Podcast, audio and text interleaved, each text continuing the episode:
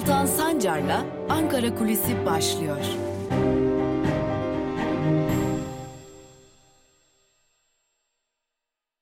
Merhabalar sevgili Özgürüz Radyo dinleyicileri ve Özgürüz Radyo'nun YouTube hesabının sevgili takipçileri. Evet, artık bir ayı da geçtik. Özellikle ağırlıklı olarak konuştuğumuz ikinci haftayı da geride bıraktık. Gündem Boğaziçi Üniversitesi protestoları ve artık Türkiye'nin geneline, üniversitelere yayılan, gençler arasında hızla yayılan itiraz sesleri. Evet gençlerden itirazlar yükseliyor. Tabi şimdi bunun için Ankara'da neler konuşuluyor biraz buna bakmak lazım. Çünkü artık gündem esasen ne Boğaziçi Üniversitesi ne de başka bir şey tam olarak kültürel iktidar meselesi. Aslında buraya gelmeye başladık yavaş yavaş. Çünkü geçmişe gittiğimizde Cumhurbaşkanı Erdoğan'ın bir e, açıklaması vardı. Kültürel iktidarımızı oluşturamadık diye. Yani aslında gençler arasında özellikle eğitimli gençler arasında yeteri kadar yeteri kadar kabul görmüyoruz açıklaması vardı. Tabi bu açıklamanın hemen ardından da üniversitelere yönelik çeşitli müdahaleler gelmeye başladı. Bunun en ağır örneği de elbette ki Boğaziçi Üniversitesi'ydi. Lakin geçtiğimiz gün atılan bir başka adım yani Boğaziçi Üniversitesi'nde hukuk ve iletişim fakültelerinin kurulması bambaşka bir noktaya getirdi konuyu. Neden? Çünkü artık Boğaziçi Üniversitesi'ne AKP'li rektör Melih Bulu'nun onayı ve e, izniyle akademisyen alımı gerçekleştirilecek. Bu ne anlama geliyor? Malum akademilerde senatolar vardır. Bu senatoların da değişmesi ve yapısının değişmesi aynı zamanda Melih Bulu'ya yönelik hem yardımcı hem de danışman bulmak konusunda ve üniversitede akademisyenler arasında bir bütün devam eden protestoları da aslında bir yerde sekte vurma noktası olacak. Nasıl olacak bu iş? Elbette kimi e, üniversitenin akademik e, personeli yani akademisyenler çıkıp biz rektörümüzü destekliyoruz açıklaması yapabilecekler böyle hele. Ve tabii şimdi baktığımızda Sadece buraya değil, bir bütün üniversitelerin bir bölümüne daha yayıldı. Yeni rektör atamaları yapıldı, yeni e, fakülteler kuruldu ve bu uygulamanın bir anlamda kültürel hegemonyanın üniversitelere de yayılması için bir metot olarak kullanıldığını artık herkes Ankara'da çok iyi biliyor.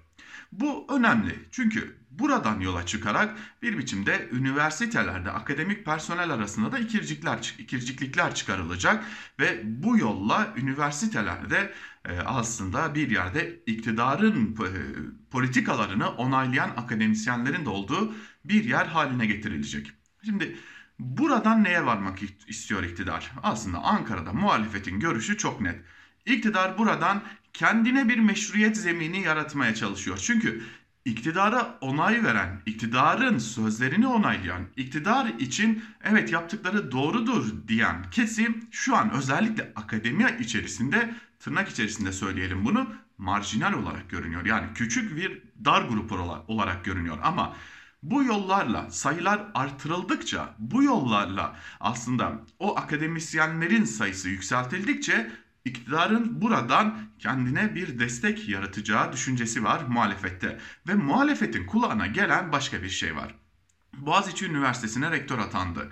ODTÜ'ye geçmişte yapıldı. Marmara Üniversitesi için geçmişte bunlar yapıldı.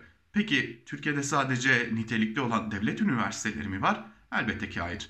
Bunun arkası gelecek. Şimdi Bilgi Üniversitesi'nde yaşananları biliyoruz.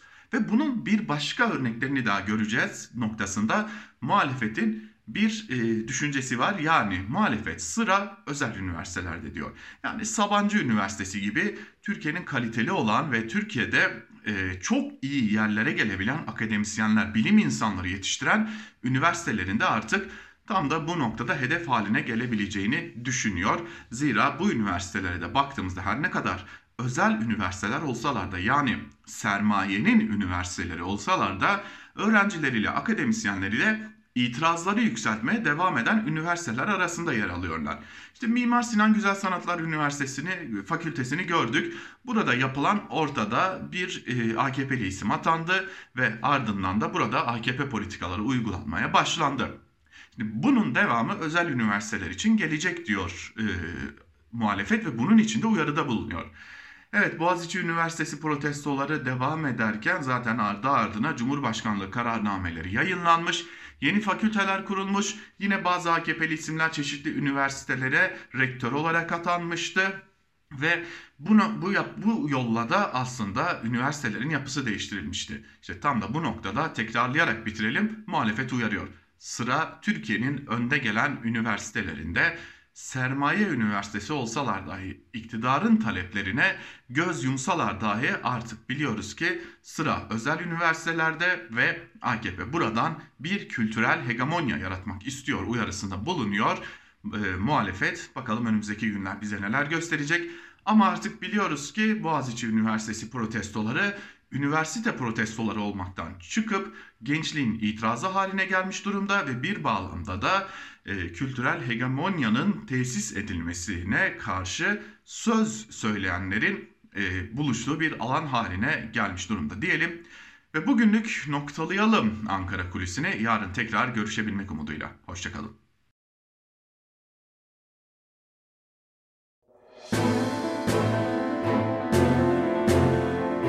Altan Sancar'la Türkiye basınında bugün başlıyor.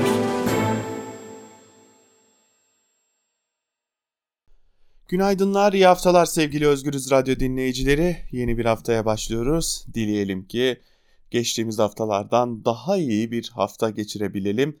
Daha güzel haberlerle, daha umut verici gelişmelerle karşı karşıya olalım ve bizler de gazete manşetlerinden daha umut verici, daha güzel gelişmeleri sizlere duyurabilelim. Evet, Türkiye basınında bugün programıyla Özgürüz Radyo'dasınız.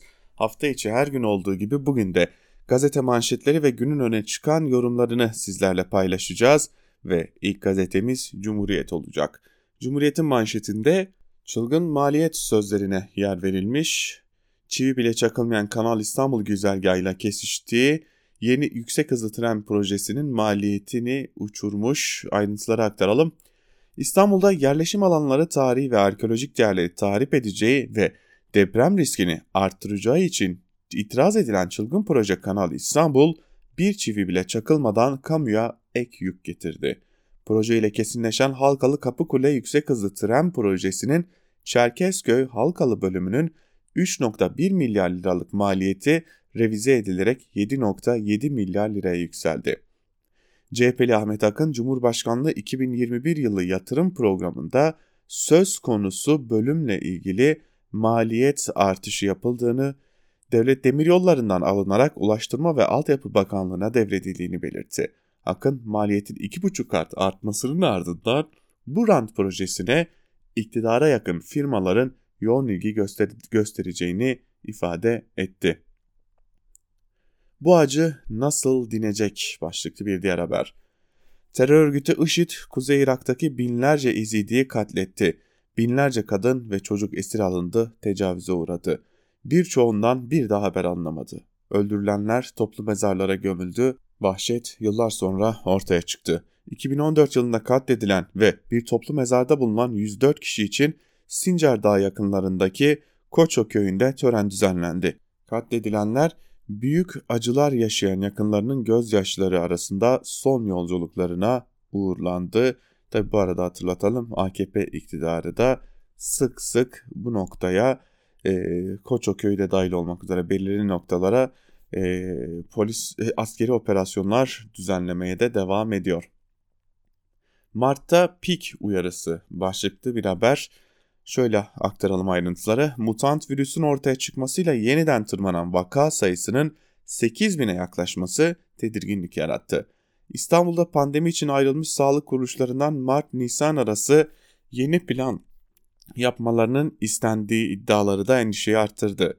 Göğüs, göğüs hastalıkları uzmanı Profesör Elif Dağlı mutant virüsün yanı sıra karantina kurallarının uyumsuz olduğunu hatırlatarak sıkı bir kapanma ve iller arası hareketliliğin azaltılması uyarısında bulundu.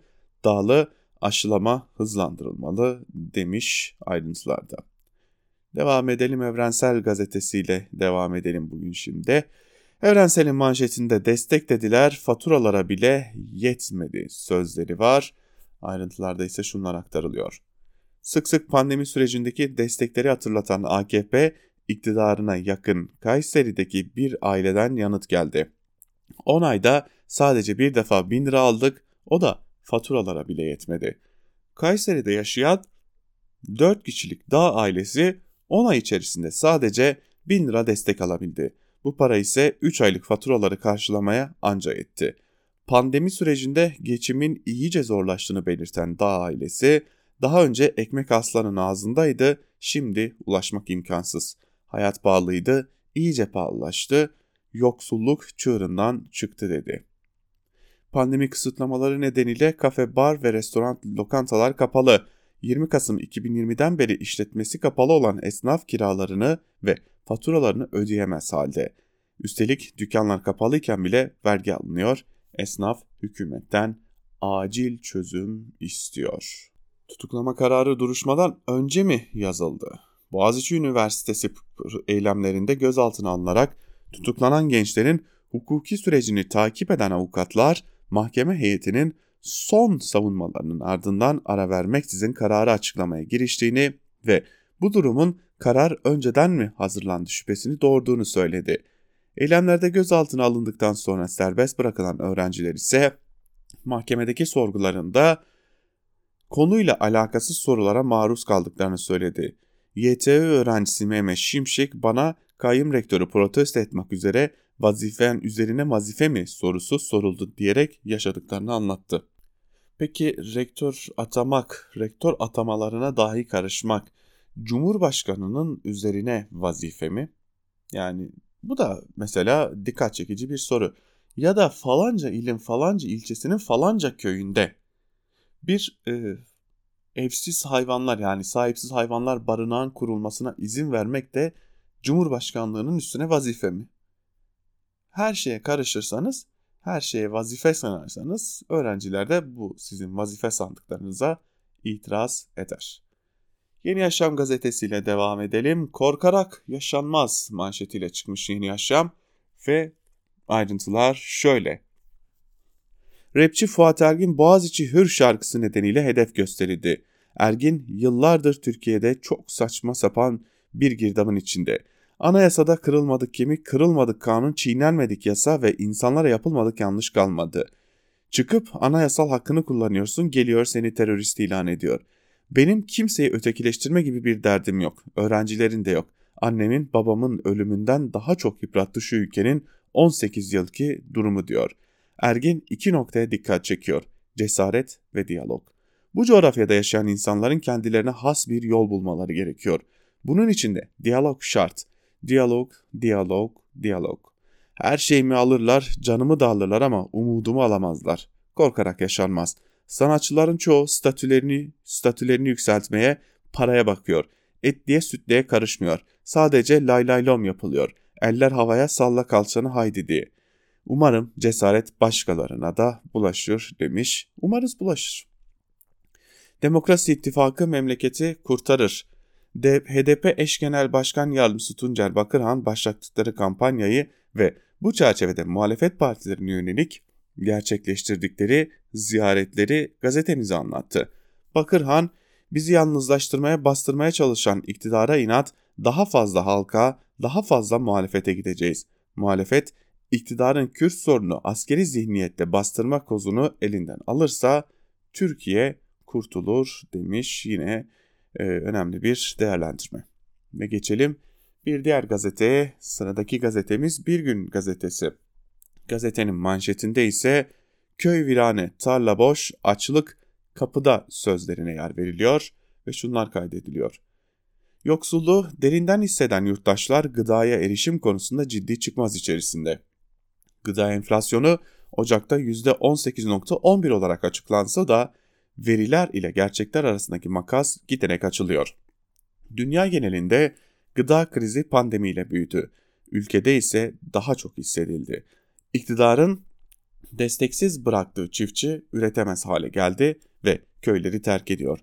Köyden kente göçün devam ettiğini bildiren TÜİK verileri de durumu gözler önüne serdi. Verilere göre 2013'te 6 milyon 633 bin olan belde ve köy nüfusu 2019'da 6 milyon 3 bine, geçen yıl ise 5 milyon 878 bine geriledi. 35 yaş altındaki genç çiftçiler akın akın kentlere göç ediyor ve ucuz iş gücü talebini besliyor. son 8 yılda köylerde yaşayan 35 yaş altı 100 çiftçinin 22'si tarımı bırakarak kente göç etti. İlk nüfus sayımının yapıldığı 1920'de köy nüfusu 10.3 milyondu. Köylerde yaşlı nüfus oranı artarken gençler köyleri boşaltmaya devam ediyor. Rant'ta Rönesans devri başlıklı bir diğer habere bakalım. Çevre ve Şehircilik Bakanlığı Yargıtay Başkanlığı'nın yeni hizmet binası için ihale bir ihale daha düzenledi. İhaleyi saray müteahhidi olan Rönesans Holding aldı. Rönesans'a bağlı REK Ulusal, Uluslararası İnşaat Şirketi'nin 598 milyon 500 bin lira TL'lik ihale istenmeyeni e aleme aracı olarak başvurulan pazarlık usulüyle gerçekleşti. Bakanlık bina için ilk ihaleyi 2017 yılında düzenlemişti. Bu ihalede tam 1 milyar 31 milyon TL Reç Uluslararası İnşaat Şirketi'ne verilmişti. Böylece Yargıtay'ın yeni binasının yapımı için holdinge toplam 1 milyar 5 629 milyon liralık ihale verilmiş oldu. Şehir hastaneleri ile birçok kamu kurumunun inşaat ihalesini alan şirket Okluk koyundaki yazlık sarayı da inşa etmiş. Bari madem Yargıtay'ın yeni binasını yapacak dava dosyası garantisi de verilsin de e, yaptıklarının bir karşılığı olsun. Ve geçelim Sözcü gazetesine. Sözcü gazetesinin manşetinde valilerden Erdoğan'a sadakat mesajları sözü yer alıyor. Zaten alıştığımız bir şey. Son günlerde özellikle e, hatırlayacaksınız CHP Genel Başkanı Kemal Kılıçdaroğlu militan vali tartışmasına girmişti. Tam da bunu e, aslında haklı gösterir türden gelişmeler de yaşanıyor son zamanlarda. Aktaralım ayrıntıları. Sosyal medyada 15'e yakın vali destek mesajı yazdı. Bazıları ise Erdoğan'dan reis diye söz etti. Vatandaş siyaset yapmayın, devletin valisi olun dedi. Boğaziçi protestoları sırasında Cumhurbaşkanı Erdoğan yürekleri yetse istifa mı isteyecekler demiş.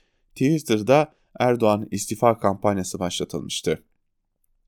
AKP'liler buna karşılık Erdoğan'ın yanındayız kampanyası başlattı.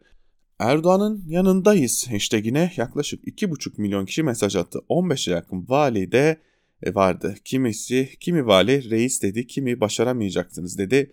Vatandaşlar valilerin siyasallaşmasına tepki gösterdi. Bakalım kimlermiş öyle şöyle isimlerini de verelim.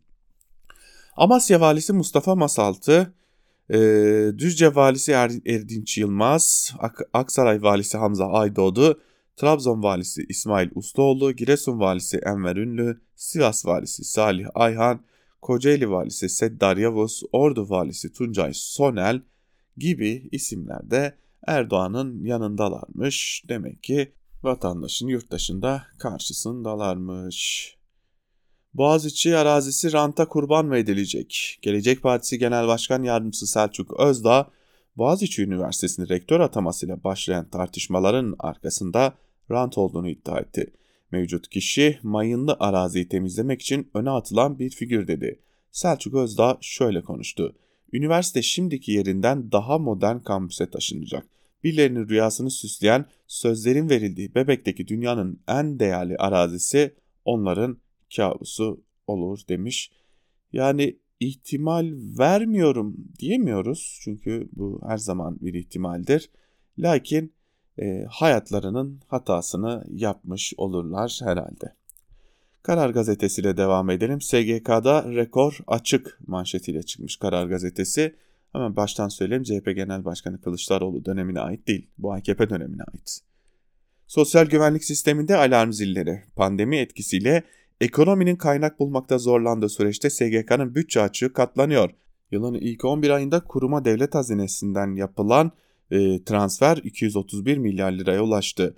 Bu rakamın vergi gelirlerinin %30.6'sına denk gelmesi tablonun düşündürücü boyutunu ortaya koydu.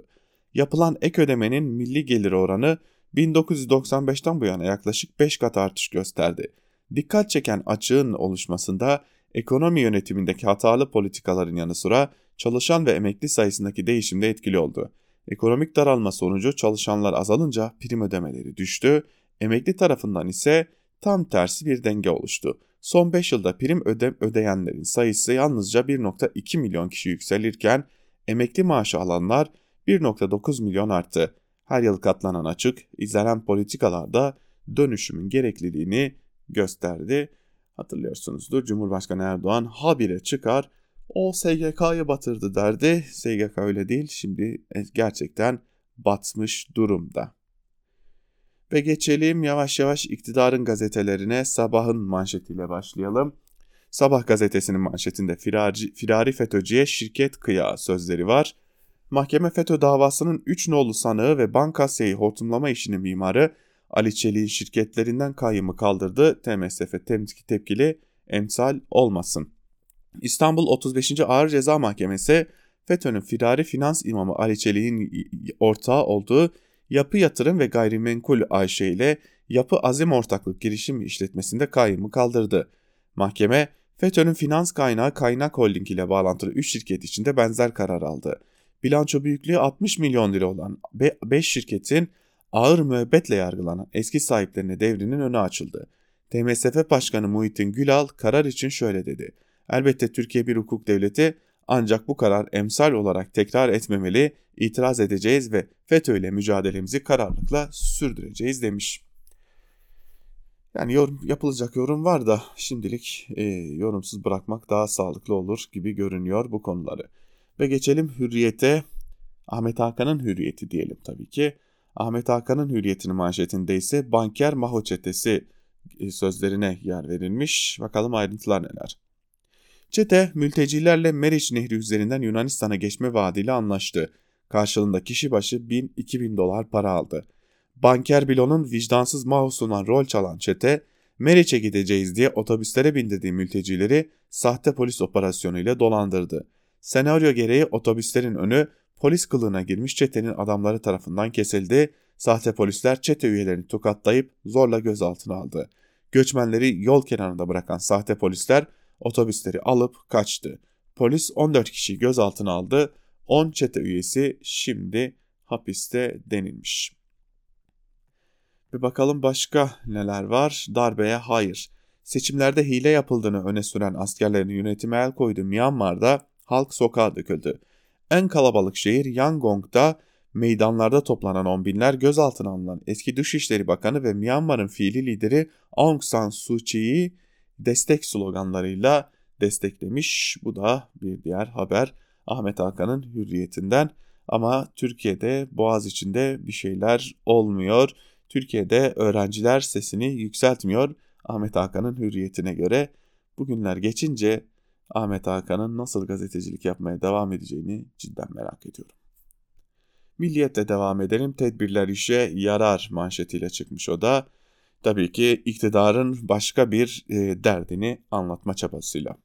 Salgından en çok etkilenen kesimlerden birisi de öğrenciler. Toplumda ikinci dönemde yüz yüze eğitime geçilmesini yanlış bulacağını söyleyenlerin oranı %49, doğru bulacağını söyleyenlerin oranı ise %36. Ebeveynler her ne kadar yüz yüze eğitimden yana olmasa da çoğunluk okulların açılması durumunda çocuğunu okula göndereceğini ifade ediyor. Salgınla mücadele kapsamında hükümetin son tedbirlerinin salgını kontrol altına almada işe yarayacağını düşünenlerin oranı son 2 ay içerisinde yükseldi. Kasım ortasında bu oran %53 iken Ocak sonunda %69 seviyesine çıktı. Tedbirlerin yetersiz olacağını düşünenlerin oranı 43'ten 22 seviyesine indi. Toplumun %70'i AVM'ye ve berbere gitmeyi çok riskli buluyor denilmiş. Zaten sonuçlar kendisiyle çelişiyor. Bu da bir diğer nokta. Yine bakalım neler var. Boğaziçi eylemlerini görmüş Milliyet gazetesi. Sadece şöyle görmüş tabii. Boğaziçi, Kadıköy'deki Boğaziçi Üniversitesi eylemlerinde polis araçlarına zarar verdikleri iddiasıyla gözaltına alınan 6 şüpheliden 4'ü tutuklandı. 2 şüpheli ise konutu terk etmeme ve yurt dışına çıkış yasağı tedbiriyle serbest bırakıldı denilmiş. Ee, başka da bir şey yazılmamış. Bu da işte iktidarın gazetesi. Ve Yeni Şafak'a bakalım. Manşette ABD'nin maaşlı adamları sözlerine yer verilmiş. Sanırım kendilerinden bahsediyorlar. Yok kendilerinden bahsetmiyorlarmış. Rusya'nın bazı LGBTİ derneklerini yabancı devletlere çalışan ajanlar olarak ilan edişi ABD'nin yeni başkanı Biden'ın tüm dünyada LGBT haklarının koruyucusu olacağı sözleriyle anlam kazandı. Boğaz içinden yeni gezi çıkarmak isteyen grupların öncülüğünü yapan LGBT'lilerde de ABD'den her yıl milyonlarca dolar akıyor denilmiş. Yani ben bir e, dönem LGBTİ artı derneklerinde staj yaptım. E, sosyal hizmet eğitimi aldığım için staj yaptım. E, bütün bu derneklerle iletişimimiz vardı. Yani milyonlarca dolar geldiyse bizden esirgemişler demek ki bundan da yeni haberimiz olmuş. Ve geçelim son olarak Akit'e. İktidarın azılı gazetesi hani herkese azılı azınlık diyen e, e, Akit'e bakalım manşette ilk defa tam sivil anayasa manşetiyle çıkmış. Türkiye başkanlık sistemiyle birlikte dünya siyasi arenasının devleriyle boy ölçüşürken cuntacı zihniyetin tezahürü olan anayasa yeni sistemin hızına yetişemiyor. Akit'e konuşan Meclis Milli Savunma Komisyonu Başkanı İsmet Yılmaz, mevcut anayasanın askeri dönemde yapılmış bir anayasa olduğunu hatırlatarak Türkiye'nin darbe ruhundan arındırılmış özgürlükçü ve sivil bir anayasa ihtiyacının olduğunu söylemiş. Yani kısacası Alice Harikalar diyarında. Yine Boğaziçi öğrencileri hedef gösterilmiş fitnecilerin üssü Boğaziçi denilerek Boğaziçi Üniversitesi'nde yaşanan olaylarda terör örgütlerinin aktif rol alması ve Türkiye karşı diasporalarında devreye girmesinin meselesinin sadece bir rektör atamasından ibaret olmadığını ortaya koyduğunu belirten siyaset bilimciler fitnecilerin üssünün Boğaziçi olduğuna işaret ettiler. E vurun havadan ya valla. Valla Boğaziçi'ne havadan vurun direkt. Hem böylelikle hem fitneciler ölür hem e, Boğaziçi Üniversitesi ortadan kalkmış olur. Siz sağ bir selamet yaşayıp gideriz. Yani e, ki eminin olun sevgili dinleyiciler ellerinden gelse hani şöyle karşılarına birilerinin dikileceğinden korkmasalar yapmayacakları şey değil gerçekten ama şimdilerde artık bunun tabii ki korkusunu yaşıyorlar. Neyse diyelim köşe yazılarına geçelim gazete manşetlerini noktalayalım. Bir gün gazetesinden Güven Gürkan Öztan'ın iktidarın yeni anayasa tuzağı yazısının bir bölümüyle başlayalım ya ikinci bölüme. İktidar bloğu kendi anayasa hazırlığını dikte ettirerek muhalefetin çabalarını başa düşürmeyi ve politik gündemi işgal etmeyi hedefliyor. Ancak tek amaçları da bu değil. Parlamenter sistemin mantığına göre hazırlanmış mevcut anayasanın tüm antidemokratik hükümlerine rağmen tek adam rejiminin işleyişini zorlaştırdığının farkındalar. Nitekim Bahçeli de yeni anayasa hazırlığına rejimin önündeki engelleri kaldırma şartıyla destek veriyor. Sorunlar ise birkaç noktada düğümleniyor. Muhalefet, partili cumhurbaşkanının anayasaya aykırı olduğunu sürekli biçimde Erdoğan'a hatırlatıyor. İktidar ise öyleyse değiştirelim tarafsızlık hükmünü kaldıralım diyor. Bu tavır başlı başına iktidarın partili cumhurbaşkanı modelinden geri adım atmayacağının bir kanıtı. İktidar için bir diğer sorun Anayasa Mahkemesi. Yakın dönemde iktidar ile AYM üyeleri arasında bir dizi polemik yaşandı. Hükümet, AYM'nin aldığı kararları iktidara meydan okuma olarak görüyor. Berberoğlu gerekçeli kararının meclise gönderilmesi ise barda taşıran son damla oldu. Daha önce AYM'nin yapısının değiştirilmesi yönünde iktidar ortaklarının yaptıkları çıkışlar yeni anayasa tartışması için bir nevi altlık işlevi gördü.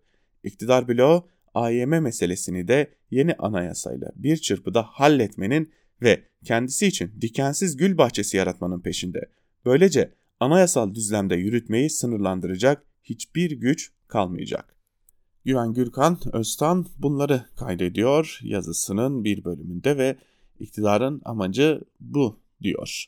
Ve bir diğer yazıya geçelim. Evrensel Gazetesi'nden Yusuf Karataş'ın yazısı 15 Temmuz'u kim yaptı diye soruyor Karataş ve yazısının bir bölümünde şunları kaydediyor. Erdoğan iktidarı ne zaman emperyalistlerden bir konuda baskı görse ya da yaptırım tehdidiyle karşı karşıya kalsa bunu iç politikada bir fırsata çevirmeye çalışıyor. Karşı karşıya kaldığı baskı ya da tehditleri anti-emperyalistliğinin ve dış güçlere karşı milli irade savunucusu olduğunun kanıtı gibi sunuyor. Böylece halkın emperyalistlere yönelik tepkisini kendi politikalarını güçlendirmenin dayanağı haline getiriyor.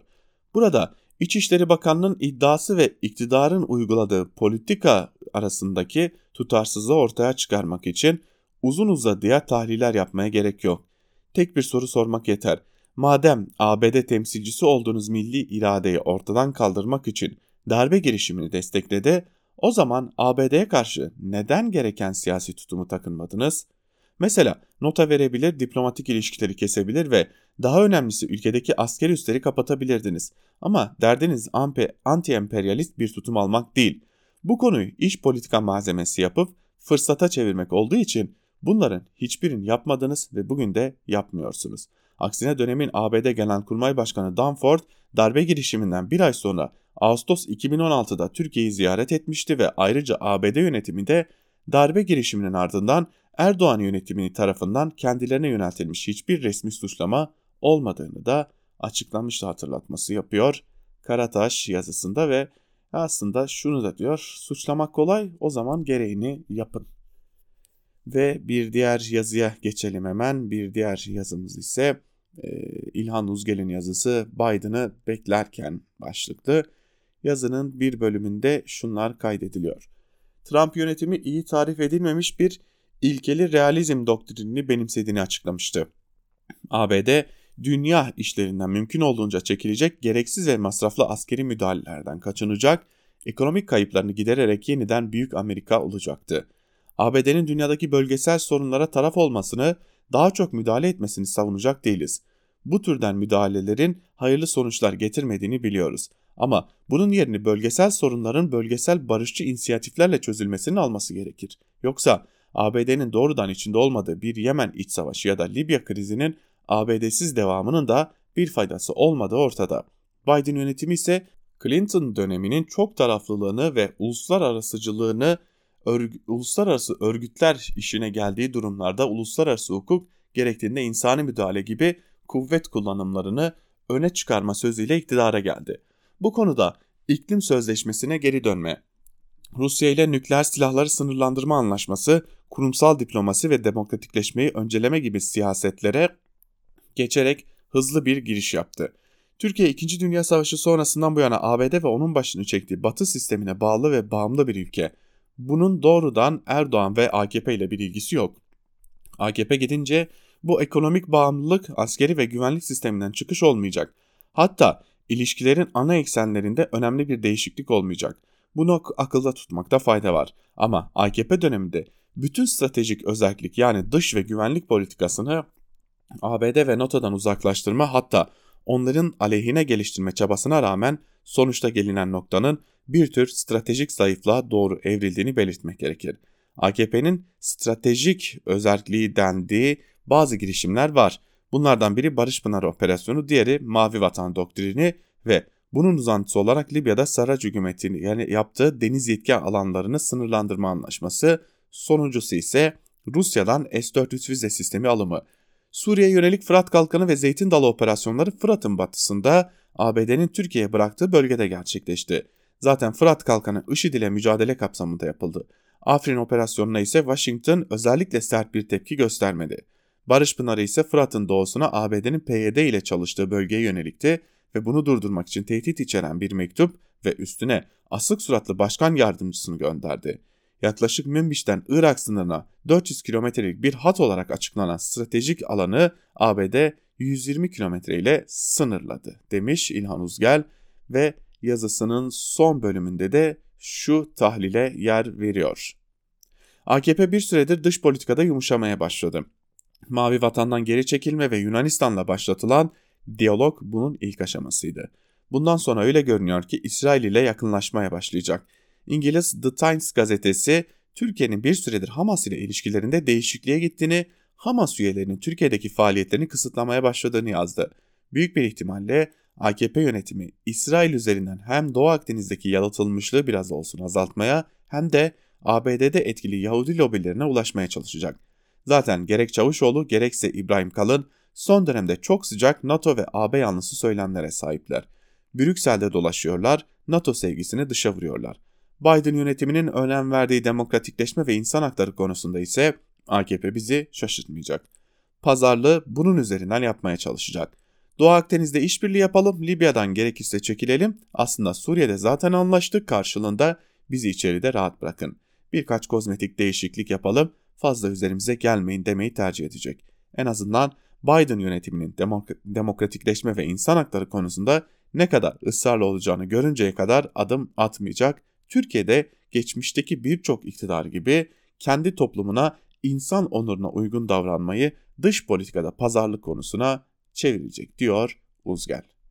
Bizler de Uzgel'in bu yazısıyla birlikte bugünlük Türkiye basınında bugün programını noktalıyoruz. Yarın yine aynı saatte Özgür Radyo'da görüşebilmek umuduyla hoşçakalın.